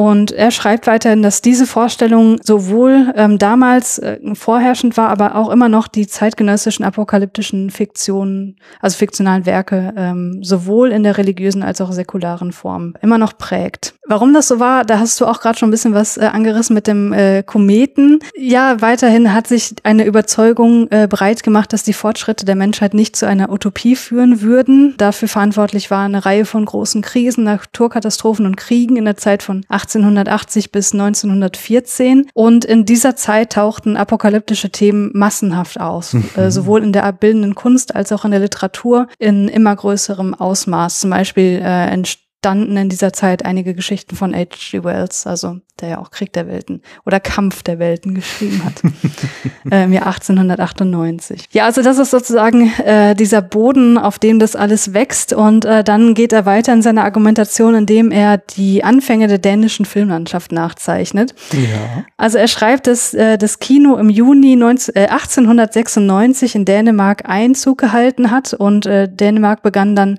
allerdings im Vergleich zu anderen Ländern relativ langsam mit der Spielfilmproduktion. Der erste dänische Spielfilm, äh, das war ein 15-minütiger Stummfilm mit dem Titel The Execution, genau, wurde erst 1903 veröffentlicht. Dann gab es, wie du auch schon erwähnt hast, den Ersten Weltkrieg und der versetzte den dänischen Filmproduzenten einen schweren Schlag, weil sie für den Verkauf ihrer Filme auf ausländische Märkte angewiesen waren mhm. und das mhm. natürlich erschwert war durch den Krieg. Und äh, was es dann gab, und das äh, war, also das ist eine völlig neue Information für mich gewesen, ähm, ein Medienzensurgesetz. Ähm, die dänische Regierung hat also gesagt, die Medien dürfen sich nicht mehr mit gewissen Themen befassen. Beispielsweise wurden Drehbücher über historische Filme, Ritterfilme, nationale Filme und Filme, die königliche Personen, Behörden, Geistliche oder Offiziere verunglimpfen, ähm, die durften nicht mehr produziert werden. Okay, also das letzte verstehe ich, aber Ritterfilme? Weiß ich nicht. okay. Also das kann ich nachvollziehen, sagen wir mal so. Es ist nicht so, dass ich das verstehe im Sinne von gutheiße. Mhm. Und äh, abgesehen von diesen äh, Dingen, die eben nicht gemacht werden durften, war noch eine Forderung äh, ganz explizit mhm. in, dieser, in diesem Zensurgesetz mit drin, nämlich alle Filme mussten einen interessanten, originellen Trick aufweisen, der die Hauptattraktion des Films darstellte. Und das äh, zusammengemanscht hat dann äh, den Weg geebnet für den Aufstieg der fantastischen und Science-Fiction-Filme, mhm. wie beispielsweise Das jüngste Gericht. Genau, und dann erklärt er weiterhin, warum jetzt ausgerechnet der Komet hier verwendet wurde. Abgesehen von den äh, Ausführungen zum hellischen Kometen würde ich noch hinzufügen, dass der Komet als äh, Bringer der Apokalypse damals auch nichts Neues war. Edgar Allan Poe hat 1839 schon eine Kurzgeschichte geschrieben, wo Kometen als Vorboten des Unheils verwendet wurden. Genau, und es gab aber auch noch, abgesehen von dem hellischen Kometen, das Tunguska-Ereignis, das war auch 1908. Das war in der in Russland diese große Einschlag, oder? Genau, genau, wo auch spekuliert wird, dass es von Meteoriten stammte. Mhm. Und all diese Dinge, die in dieser Zeit sich ja zutrugen, führte dann dazu, dass wirklich unzählige Filme erschienen sind, die sich in sowohl komödiantischer als auch tragischer Weise mit Kometen beschäftigten und große Erfolge feiern konnten. Alice Guy Blanchet hat übrigens auch einen Kometenfilm gemacht. Äh, allerdings ein abendfüllender Spielfilm war noch nicht dabei. Aber diese anderen Kometenfilme, diese Kurzfilme, die waren wohl offenbar richtig erfolgreich und es ist an den Produktionsbüros in Dänemark auch nicht vorbeigegangen, wo man dann eben beschloss, einen abendfüllenden Spielfilm über über einen Kometen in Form eines Apokalypse-Films im größeren Maßstab zu beginnen. Mhm. Das war die Vorgeschichte. Ja. Ja, sehr schön. Ich kann daran anschließen. Und zwar ein zweites Motiv, was hier, wie ich schon andeutete, drin steckt, ist eben der Erste Weltkrieg. Das zeigt sich insbesondere in der Bildsprache des Films, dass wir da ganz viele filmische Motive haben, die eben diese Kriegserfahrung der Menschen widerspiegelt. So zum Beispiel das Bild von diesen Börsenspekulanten am Vorabend der Krise, dass das eine äh, kaum verhüllte Version der Kriegsprofiteure war, die eben mit dem Ersten Weltkrieg einen großen Reibach machten, indem sie auf Kriegsgüter spekulierten. Und auch die, die Inszenierung des eigentlichen Einschlags, die berühmten oder die schon von uns mehrfach erwähnten Funken, die da vom Himmel fallen, die erinnern eher eben an so ein Artilleriebombardement, wie es die Leute eben aus dem Ersten Weltkrieg kannten. Und auch wenn wir dann später so die Zerstörung durch den Kometen sehen, die zerstörte Stadt und so, das sind Bilder, die ganz stark eben äh, das kollektive Gedächtnis ansprechen mhm. darin, was die äh, Kriegsberichterstattung den Leuten ins Gedächtnis gerufen hat, wie das halt gerade so aussah. An einer Stelle habe ich auch noch gelesen in einem Text, dass die giftigen Gase in der, äh, in der Mine auch noch eben auf den Einsatz von Giftgas im Ersten Weltkrieg in den Schützengräben hinweisen würden. Das bin ich mir jetzt nicht ganz so sicher, ob man da nicht äh, zu sehr nach Mustern sucht. Ich fand aber jetzt wenig äh, Hinweis darauf, dass das in irgendeiner Form ein Vergleich zu Krieg ist, aber vielleicht fehlt mir da auch einfach der Interpretationshintergrund, um das äh, herleiten zu können. Aber wo ich gerade da schon bei der Inszenierung bin, würde ich auch noch mal ein bisschen über die Kameraarbeit sprechen. Denn ich habe in verschiedenen Texten so ziemlich alles über diesen Film gehört und wollte gerne deine Meinung nach äh, zu hören. Und zwar, ich habe an einer Stelle gelesen, der Film ist schlicht. An einer anderen Stelle, der Film ist nicht ohne Kunstfertigkeit. An einer dritten Stelle, der Film ist eher langweilig. Und an einer vierten Stelle, die Kameraführung ist erstklassig. Die Bilder des Films sind durchweg sorgfältig und elegant komponiert. Wie siehst du das? Ich finde die Bilder auch elegant komponiert. Ich würde hier aber nicht irgendwie, also der Film hat halt keine großartigen Kamerafahrten oder mhm. wenn dann nur in so in Totalen, wenn dann über das Dorf geschwenkt wird, was gerade mhm. irgendwie in Feuerbällen untergeht. Aber wenn, also wenn ich jetzt an Szenen denke, wo beispielsweise hier Dieter, nee, wie hieß sie denn, Dina, wo Dina in ihrem, in ihrem Ankleidezimmer ist und dann kommt irgendwer rein, ist halt die Kamera komplett statisch. Ich meine, der Bildausschnitt ist irgendwie nett so. Das ist mhm. schon irgendwie, also man sieht das da dass Leute sich Gedanken gemacht haben, aber dadurch, dass es so viele statische Einstellungen sind, ist es dann doch eher es hat einen ruhigen Eindruck auf mich gemacht. Mhm. Das ist keine Kamerabewegung großartig gibt. Es liegt einfach am Jahr 1916. Da waren die Technik nicht so weit, dass die Kamera. Ja, ja. Ich möchte jetzt nicht meine Hand dafür ins Feuer legen, ob es nicht ein paar Leute gab, die davor schon Kamerafahrten in irgendeiner Form gemacht haben, aber es war auf jeden Fall nicht äh, State of the Art. Was mir in dem Film fehlte, waren tatsächlich Großaufnahmen. Das heißt, wir hatten immer nur Totalen. Das ist schon mhm 1916 nicht, also im amerikanischen Kino zu der Zeit hat man schon Großaufnahmen eingeführt gehabt. Die fehlten hier halt komplett. Das war noch, da war er so ein bisschen hinterher. Was mich wiederum äh, sehr erstaunt hatte, war, dass wir Parallelmontagen hatten. Denn mhm. als Erfinder, das ist uns allen nicht zuletzt aus äh, Black Clansman bekannt, der Parallelmontage gilt halt Birth of a Nation und der war 1915, also im Jahr zuvor. Und klar, der war ein Riesenhit, aber offensichtlich hatte hier der Regisseur den schon gesehen und wir haben zum Beispiel bei diesem Sommerfest am Anfang mhm. oder auch bei der Apokalypse am Ende haben wir halt verschiedene Handlungen, die parallel stattfinden, wo dann hin und her geschnitten wird. Und das ist, also das war halt gerade der neue heiße Scheiß. Das war, keine Ahnung, was halt jetzt ja irgendwie die geilen Computeranimationen, die wir heute haben oder was, was denn gerade so der modernste Kniff im Kino? Vielleicht so die On-Screen-Filme oder sowas. Die, so, ja. Sowas war damals die Parallelmontage und dass der den ja aufgegriffen hat, das hat mich schon erstaunt halt einfach, dass es offensichtlich aus den USA bis nach Dänemark innerhalb eines Jahres vorgedrungen war und okay, die Filme wurden noch wesentlich schneller produziert damals als heutzutage, aber ja, das, das war einfach State of the Art. Das fand ich schon schon sehr, sehr erstaunlich. Ich habe noch gelesen, ähm, ein Aspekt, wo hier die Technik auch hervorgehoben wird, positiv hervorgehoben, ist die Beleuchtungstechnik. Mhm. Hier wurde geschrieben, dass diese, also gerade in der Mine, wo sie dann mit Kerzen unterwegs sind, dass das wohl, also dass er nicht der allererste war, aber mit zu den ersten gehörte, die eben diese Art von Beleuchtungstechnik mhm. hier eingeführt haben, was zu diesem ja dramatischen Effekt führt des Protagonisten, der da vermeintlich nur von der Kerze angeleuchtet wird, aber es ist natürlich noch eine externe Lichtquelle da. Hm. Ja, dann wir waren schon mal so auf dem Weg in die Frage, worum geht's wirklich mit mit äh, deinen Ausführungen eben. Da möchte ich aber gerne noch mal zurückkehren, nämlich zu der Frage noch mal, warum fasziniert uns denn als Menschheit der Weltuntergang so? Was macht den so reizvoll, dass wir uns immer wieder offensichtlich seit es Menschen gibt, mit dem Thema auseinandersetzen? Tja, das ist eine philosophische Frage, Daniel, finde ich. Ja, wundert dich das? Nein. Also man könnte jetzt natürlich spekulieren, wir gucken solche Filme, damit wir uns für den Ernstfall rüsten. Das halte ich ehrlich gesagt für Bullshit. Also vielleicht mag das unbewusst mitschwingen, aber ich kann mir nicht vorstellen, dass das der äh, primäre Grund ist, warum sich Leute ja Apokalypse-Filme angucken oder Postapokalypse-Filme auch. Mhm. Ich glaube, ein, es ist vielleicht auch nicht der primäre Grund, aber so eine Sensationslüsternheit spielt, also kann man, glaube ich, auch nicht bestreiten. Das sind einfach auch geile Bilder. Also das sieht halt einfach fantastisch aus, wenn Kometen von der Erde prallen und das sind einfach Anblicke, die hat man in der Realität nicht.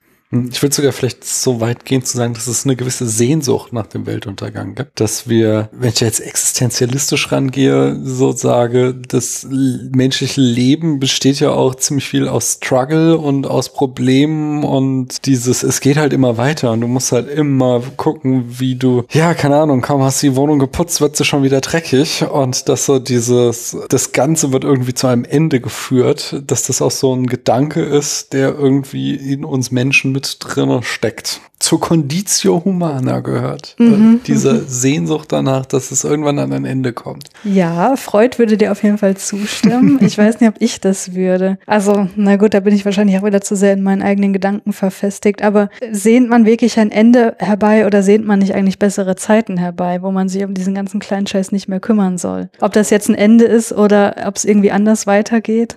Aber vielleicht gehört das auch zusammen. So, nicht, dass man durch diese Katastrophe verlieren dann halt die alltäglichen Sorgen an Bedeutung. So meinte ich das eher. Okay, ja. Und plus, wir alle steuern ja auf unsere persönliche Apokalypse zu, in dem Sinne, dass wir halt irgendwann sterben werden. Hm. Und dass also das ein Motiv ist, das einfach in unserem Leben verankert ist und dass man das ja dann einfach die Übertragungsleistung, das auf die gesamte Welt zu übertragen, nicht so groß ist, so dass man sich denkt, das könnte ja da auch irgendwann passieren. Du meinst jetzt, weil wenn man selber stirbt, geht die Welt für einen ja sowieso unter, Ja. wenn man es nicht mehr mitkriegt. Genau, und das ist einfach, einfach nur so, wie das Motiv jetzt entstanden ist, so dass halt diese Erzählung dann man halt, so wie das halt für jeden persönlich passiert, so halt auch irgendwann dieser Gedankensprung nicht so groß ist, dass es dann irgendwann auch für die gesamte Menschheit passiert. Hm.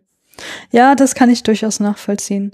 Meinst du, dass äh, für manche Menschen da vielleicht auch ein Trost drin liegt, nach dem Motto, es trifft jetzt eh alle, ich kann nichts mehr machen, jetzt ist es Mhm. auch völlig egal? Ja, ich glaube, das meinte ich damit, dass das so ein, wo so ein Moment der Sehnsucht ist. Ich habe an einer Stelle auch gelesen, dass Apokalypse-Filme immer dann populär werden, wenn die Gesellschaft das Gefühl hat, dass sie in einen Moment kultureller Sackgasse geraten ist. Hm. Also wie jetzt hier zum Beispiel der Erste Weltkrieg, der so ganz starr die Leute beeinflusste und eben dieses Bilder vom Ende der Welt evozierte oder eben jetzt in unseren Tagen Don't Look Up äh, ja ganz starke Bezüge auf den Klimawandel nimmt. Oder du hast schon Melancholia erwähnt, der ist von wann? Der ist doch irgendwie Boah, 2011 oder so. ja, und ich glaube, da ist dann eben so die, diese Weltfinanzkrise, die da ganz stark auch mit reinspielt, dass halt irgendeiner Form oder vielleicht auch so das Post-9-11-Kino, dass halt so immer, wenn die Menschen das Gefühl haben,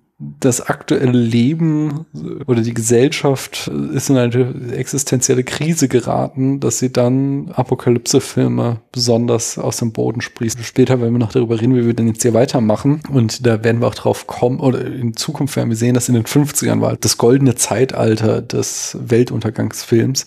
Und das hing halt ganz stark einfach mit der Atombombe zusammen. Hm, hm. So, und dass die Leute halt sahen, so, die Menschen haben jetzt einfach die Macht, äh, sich und alles zu vernichten und Ja. dass das, das halt ganz stark in ihnen diese Ängste hervorrief, die sie im Kino verarbeiteten. Ich stimme in allem zu, abgesehen von äh, dass Melancholia die Finanzkrise irgendwie thematisiert. Okay. Das halte ich für sehr farfetched. Ich, habe den nicht gesehen, das war jetzt nur so eine. Deswegen sage ich das, deswegen sage ich das, weil Lars von Trier seine Depression darin verarbeitet. Okay. Es ist, ist ein Depressionsfilm, ganz, ganz Ja, aber stark. Filme haben ja oft mehrere Ebenen. Ne? Das ist mir klar. Auch wenn Lars von Trier sein eigenes Süppchen kocht. Ja, ja, ja. äh, ich wollte auf jeden Fall noch, also ich weiß nicht, aber ich, ich reibe mich ja an diesem Begriff der Sehnsucht so ein bisschen, Mhm. weil dieses Konzept der Todessehnsucht, Todestrieb nach Freud ist, damit habe ich meine Probleme. Mhm. Aber ich sehe durchaus, dass äh, hier existenzialistische Ängste verarbeitet werden. Mhm. Und warum, glaubst du, ist denn der Komet oder Asteroid so ein beliebtes Weltuntergangselement? Warum wird diese Geschichte immer wieder erzählt? Das ist eine gute Frage. Also ich glaube schon, dass es was damit zu tun hat, dass wir Kometen halt kennen, dass wir Mhm. Kometen schon mal beobachtet haben, dass wir potenziell wissen, dass die Probleme machen könnten, wenn sie auf Kollisionskurs mit der Erde sind, was ja sehr, sehr unwahrscheinlich ist, aber es ist ja nicht auszuschließen. Und Kometen vielleicht, auch da kenne ich mich jetzt, äh, ich habe äh, auch in den Sternengeschichten, habe ich kürzlich erst eine Folge über die Asteroiden-Abwehrsysteme und äh, Mhm. Detektionssysteme, die wir so haben, gehört und das hat mir alles extrem beruhigt. Ich weiß aber nicht, ob das auf Kometen auch zutrifft, weil Kometen meines Wissens ja auch wesentlich größer sind, aber da bin ich mir nicht ganz sicher. Aber wenn Mhm. ein Komet auf Kollisionskurs mit der Erde ist, ist das ja schon ziemlich unausweichlich. Ich meine, was Mhm. soll man dann noch großartig machen, wenn man nicht die Möglichkeit hat, wie Bruce Willis dahin zu fliegen und das Ding zu zerbomben, so. Also diese Unausweichlichkeit, wo man natürlich auch überlegen kann, ob wir mit heutiger Technik da durchaus doch Wege haben, kann ich mir schon vorstellen. Aber zu dieser Zeit war das ja noch kein Thema. Hm. Ich greife wieder auf Literatur hier zurück, die ich gelesen habe. Ich denke oder habe mir angelesen, dass es dieses Element der Unvermeidlichkeit, was du auch angesprochen hast, äh, da ganz wesentlich ist. Und dass das hier in dem Film dazu führt, dass wir eine Inszenierung von Zeit bekommen. Hm. Und dass wir das wieder ganz stark vor dem Hintergrund des Ersten Weltkrieges sehen müssen, wie ich ja hier in der Einführung ins Jahr gesagt habe, dass da zum Beispiel die Schlacht von Verdun stattfand, wo halt die Leute sich zehn Monate lang in Kriegsgräben gegenüberstanden und Bomben und Gewehrkugeln aufeinander abließen, ohne dass sich irgendwas bewegte. So die Front änderte sich nicht wirklich, was halt ja einerseits halt natürlich diese unglaubliche Katastrophe in den Menschen hervorruft, aber halt auch so ein Stillstehen der Zeit in ihnen ein solches Bild hervor, dass sich eben nichts bewegt. Und dass dies hier kontrastiert wird mit dieser, dieser unausweichlichen Progression dadurch, dass dieser Komet immer näher rückt. Mhm. Dass wir also einen sehr, sehr starken zeitlichen Bezug haben, dieses stetigen, schrittweisen Voranschreitens und das, ja, wir, wir sagten ja schon, dass das auftritt in der Form, dass der im Hintergrund des Films immer wieder zu sehen ist und immer größer wird auch mit der Zeit und dass da, auch jetzt bei aller Skepsis, die du hast, dann vielleicht auch wieder diese dieses Element hereinspielt, äh, das äh, berühmte recht kästnerische Bonmot, lieber ein Ende mit Schrecken als ein Schrecken ohne Ende, dass wir hier zwar so auf ein schreckliches, kataklysmisches Ende zustreiben, wie ich sehe, aber dass es dennoch eine Erleichterung verspricht ähm, gegenüber dem Krieg, der da gerade in Europa tobt, der nur eine an, endlose, andauernde Zerstörung darstellt, dass das vielleicht einen großen, äh, ja, eine großen Reiz daran ausgemacht hat an diesem Film. Mhm. Und ich würde dazu gern was sagen. Ja, und zwar, bitte. wenn du den Krieg jetzt nochmal außen vor lässt und dir einfach nur diesen Kometen vorstellst, der immer näher kommt, oder wie in Melancholia der Planet, der immer mhm. näher kommt. Das ist halt was, wo die Unausweichlichkeit sich auch ausbreitet auf die Auseinandersetzung mit dem eigenen Tod. Mhm. Also wir wissen das halt, dass wir irgendwann sterben, aber wir können es halt sehr gut ignorieren. Es sei denn, irgendeine schwierige, also schwere Krankheit ist irgendwie diagnostiziert worden oder so. Aber wenn du nach draußen guckst und siehst permanent diesen Kometen da am Himmel, du weißt genau, in keine Ahnung, zwölf Tagen oder so ist das hier alles zu Ende, dann mhm. kannst du dem ja nicht mehr entfliehen. Das heißt, auch diese, dieser Blick nach innen, der wird, glaube ich, ganz, ganz stark. Was, glaube ich, eine große Wirkung hat. Mhm. Auch filmisch gesehen. Ja. Wobei hier denn ein Element auch noch drin ist, was wir vielleicht auch mal drauf achten sollten, ob das uns in anderen Apokalypsenfilmen wieder begegnet, nämlich der Hoffnungsschimmer, dass der Tugendhafte am Ende vom Zorn Gottes verschont bleibt. Mhm. Nämlich diese, das Motiv des letzten Menschen, dass es am Ende eben doch noch irgendjemanden gibt, der die Katastrophe überlebt, auch so aus so einer filmischen Logik heraus, dass es jemand geben muss, der diesen Film jetzt erzählt. Ja, ja. Und dass es so dann am Ende oft dann noch irgendjemand übrig bleibt. So, selbst bei Don't Look Up gibt es da am Ende diese Leute, über die wird dann zwar auch wieder ein Witz gemacht und dass die da irgendwie diesen außerirdischen Viechern direkt in den Rachen laufen, aber zumindest haben welche den Weltuntergang überlebt und können mhm. noch davon berichten, mhm. dass das so ein, auch ein wiederkehrendes Motiv ist. Gibt's aber auch nicht immer. Es gibt Filme, wo es wirklich Ende, Ende Melancholie? Ja. Zum Beispiel. Du wolltest gerade noch einen Punkt. Du bist jetzt wieder bei den Motiven. Ne? Ich hätte noch hm. ein Motiv, was hier auch drin ja, steckt, äh, in Bezug auf Katastrophenfilme und Apokalypsefilme generell, mhm. dass wir, obwohl es so ein globales Ereignis ist, das Schicksal von wenigen hier miterleben. Mhm. Das ist was, was mich teilweise auch total nervt. Also manchmal sehe ich so, ja, okay, das ist für das Narrativ irgendwie notwendig. Man kann ja nicht die Geschichte der gesamten Menschheit erzählen. Okay, ja. Manchmal wird das gemacht, dass irgendwie äh, dann so, ein, so eine, äh, wie nennt man das, wenn aus verschiedenen äh, Teilen der Welt Sachen zusammengeschnitten werden? Nicht eine Komposition, sondern ein irgendwas mit M. Ist das jetzt Collage? Ja, das meine ich. Was mit M, okay. Eine Collage, ähm, wo man dann so Einblicke kriegt in andere Schicksale und so weiter, aber man ist ja trotzdem sehr nah an ProtagonistInnen dran. Was ich teilweise ein bisschen ermüdend finde, deswegen freue ich mich immer, wenn davon mal abgewichen wird. Mhm. Äh, ein Film, der das meines äh, Erachtens nach sehr gut macht, ist Shin Godzilla von Hideaki Anno, mhm. wo du halt nicht den einen Protagonisten hast, dem du folgst, sondern ganz vielen unterschiedlichen Personen. Mhm. Aber ich denke, das, das äh, zieht sich auch durch. So durch die Katastrophenfilme. Ja, hast du ja eben auch schon angerissen. Ich glaube, das ist auch ganz notwendig, dass wir einfach jemanden haben, mit dem wir uns identifizieren können, weil wir sonst es, es uns wahrscheinlich schwer fällt, die Auswirkungen dessen zu verstehen, was wir da sehen. Hm. Und ich glaube, das ist einfach was sehr Menschliches auch wieder. ja, auf jeden Fall, aber das äh, ebnet natürlich den Boden für Melodramatik. Ne? Ja, das, ich glaube, das wird uns in dem Genre auch oft passieren, oft begegnen. Ja? Äh, eine ganz kleine Sache noch. Du hattest gerade die zeitliche ähm, Mhm. Dimension hier hervorgehoben und äh, was jetzt für mich da noch nicht so richtig drin steckte, ist, dass äh, ja das Element des plötzlichen Auslöschens sozusagen nicht da ist. Dadurch, dass wir es so graduell kommen sehen. Ne? Mhm. Ähm, wohingegen, keine Ahnung, wenn jetzt irgendeine Nation auf der Welt, weiß nicht, 20 Atombomben auf einmal zündet, wäre es ja auf einmal vorbei. Und äh, diese, diese Antizipation, Mhm. die hat man äh, bei Kometen auf jeden Fall. Mhm. Das ist wahrscheinlich richtig. Ich hoffe, dass ich nie erleben werde, wie das ist, wenn Atombomben gezündet werden. Ja. Ob man da noch was von mitkriegt. Einen Punkt hätte ich noch. Und zwar, äh, dass hier wir ja auch eine Verhandlung von Kapitalismus haben, dass Mhm. wir nochmal zurückkommen auf diese Spekulanten, die versuchen irgendwie ihren Reichtum aus der drohenden Katastrophe noch rauszuziehen. Ich habe mal an einer Stelle gelesen, es ist beruhigend zu wissen, dass der Wunsch, gierige Spekulanten lebendig zu rösten, kein neues Phänomen ist. Ist das wirklich beruhigend? Also äh, ich, ich würde ja davon absehen, irgendjemanden auf der Welt zu rösten.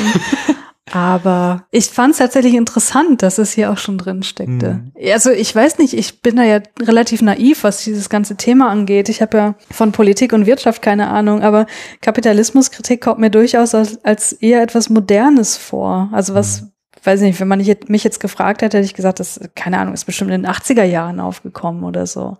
70er, 80er Jahre vielleicht. 1880er, so Karl Marx und so, nicht? Siehst du, ich habe keine Ahnung.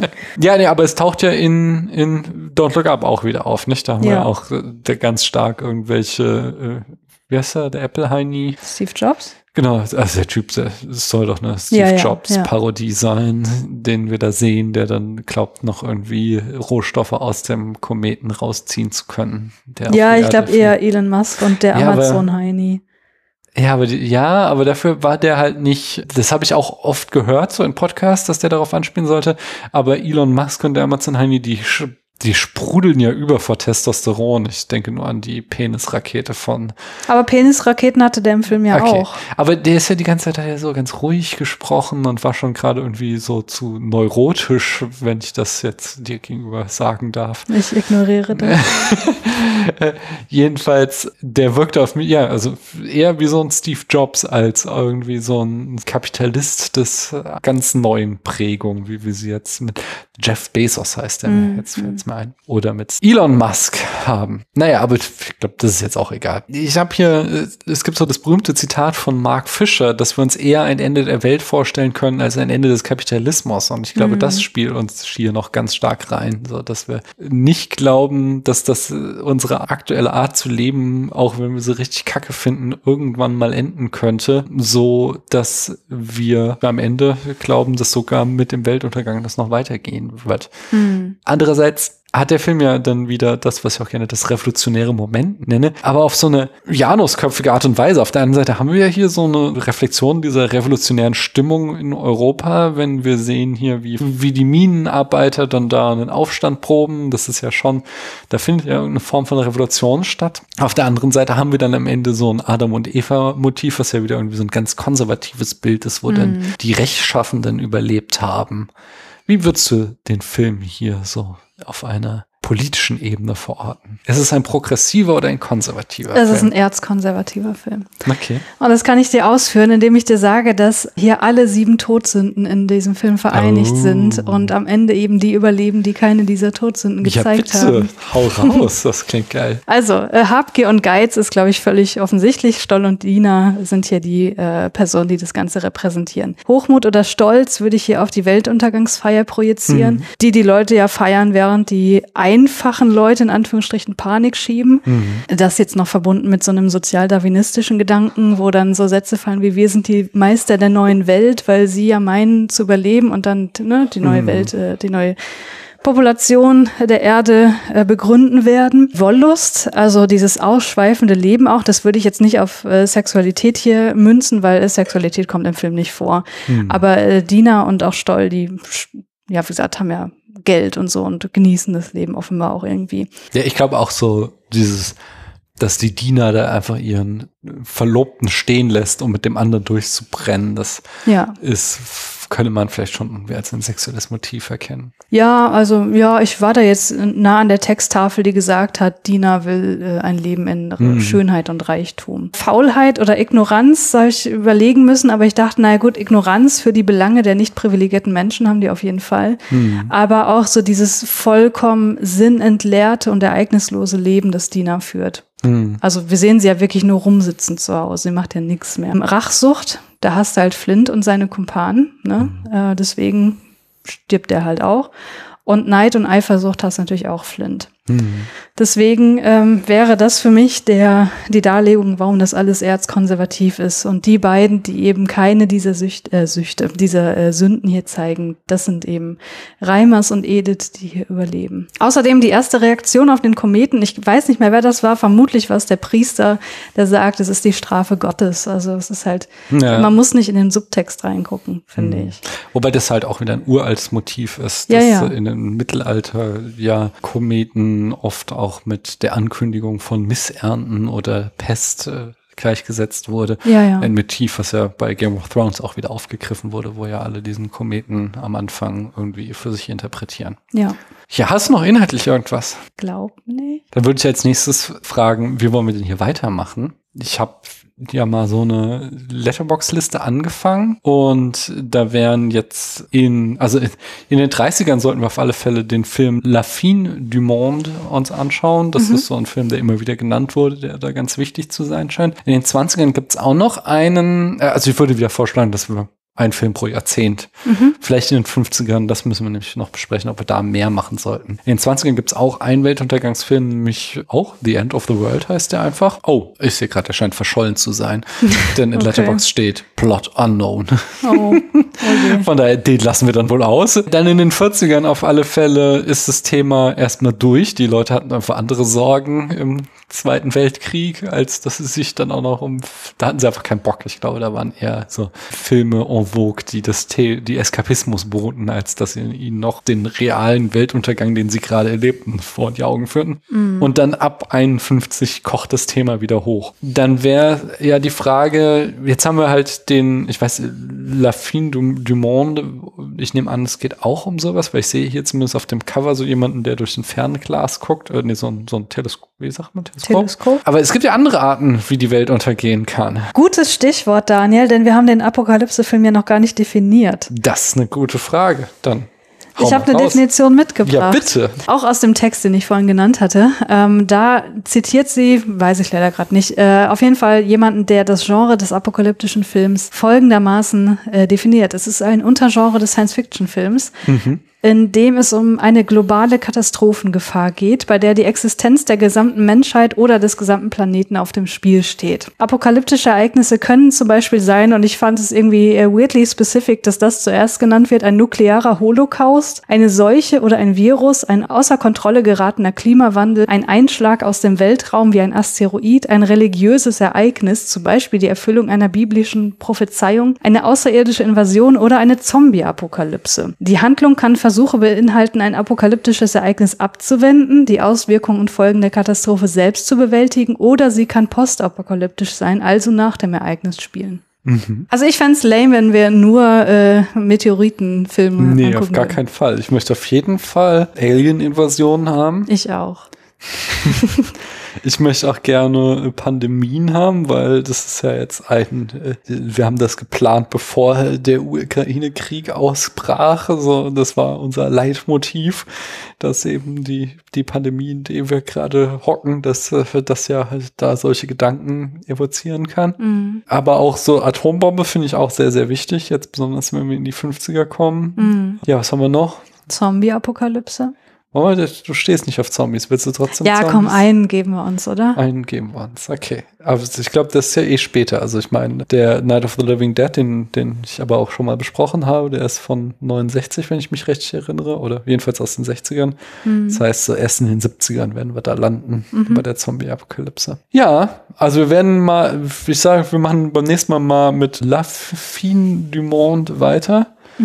Und dann von dort aus schauen wir mal, wie es weitergeht, welche wie gesagt, in den 50ern können wir, glaube ich, einfach aus den Vollen schöpfen, welche Art Ja. von Weltuntergang wir uns dann anschauen wollen. So machen wir das. Und am Ende werden wir auf alles gefasst sein. Auf jeden Fall, wir sind dann Experten. Wenn, Mhm. egal wie die Welt untergeht, wir können euch sagen, was ihr machen müsst. Ja, Beten scheint mir jetzt erstmal wichtig zu sein. ja. Beten und nicht sündigen. Ja, Christiane, dann bleibt uns nur noch übrig, den Film auf einer Skala von 1 bis 100 Punkte einzustufen. Wie viel würdest du ihm geben? Also wie gesagt, ich fand ihn ja durchaus unterhaltsam und im Rahmen seiner Zeit betrachtet durchaus beeindruckend. Dieser ganze christliche Unterbau nervt mich einfach nur. Und letztlich ist es jetzt auch kein Film, den ich mir wahrscheinlich nochmal angucken würde. Deswegen würde ich sagen, ich habe ihm auf Letterbox drei Sterne gegeben von fünf, sagen wir mal 67 Punkte. Also die Dialoge waren nicht gut. Deine schon. danke, danke.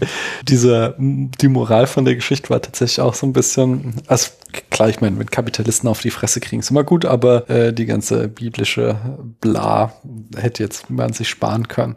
Die Bilder waren gut, sagen wir so, die Special Effects waren gut und die Parallelmontage waren gut, aber die teilweise doch sehr ausgearteten, also einfach die Szenen zu lange gehalten wurden, wo einfach Mm, klar ja. war, wir wissen jetzt, worauf du hinaus willst. Und es läuft Ja. trotzdem noch drei Minuten, damit wir irgendwie die Spielfilmlänge irgendwie am Ende erreichen. Hm. Dadurch, dass er halt so ein Thema gesetzt hat, ist er schon irgendwie zeitlos. Ich würde ihn mir aber, glaube ich, auch nicht noch mal unbedingt wieder, also es ist, vielleicht habe ich jetzt auch kein Problem mit den irgendwann noch mal wiederzusehen, aber es ist jetzt nichts, wonach ich mir die Fingernägel abkaue. Hm. Das Schauspiel fand ich jetzt auch nicht so grandios. Von daher, ich glaube, ich gehe tiefer als du. Ich würde sagen 47 Punkte. Das ist mal eine Ansage. Ich musste ihn halt höher raten als Don't Look Up und dem habe ich zweieinhalb gegeben, meine ich. Okay, ich verstehe. ah, ja, gut, dass wir das auch geklärt haben. Dann lass uns doch noch mal klären, wo in diesem wunderschönen Internet man dich hören kann, wenn man jetzt noch mehr von dir hören möchte. Ja, hört doch mal in Rainflix rein. Das ist mein erster Podcast, äh, den ich je bestritten habe. Da reden wir über Psychologie und Film. Oh, was war denn so die letzte Folge, über die ihr gesprochen habt? In der letzten Folge, äh, du hast sie doch gehört. Was haben wir denn zuletzt gemacht? Habt ihr Studien gemacht. Studien über, ach, über, ähm, genau, über morbide Faszination haben wir gesprochen. Und Ja. äh, da könnt ihr einen Test machen und herausfinden, wie eure morbide Faszination so ausgeprägt ist. Ja, geil. Ja. Na dann, hört da rein und hört auch beim nächsten Mal hier wieder rein. Ich danke euch aber auf jeden Fall erstmal, dass ihr bis hierhin zugehört habt und sagt jetzt an dieser Stelle einfach nur noch Tschüss. Tschüss.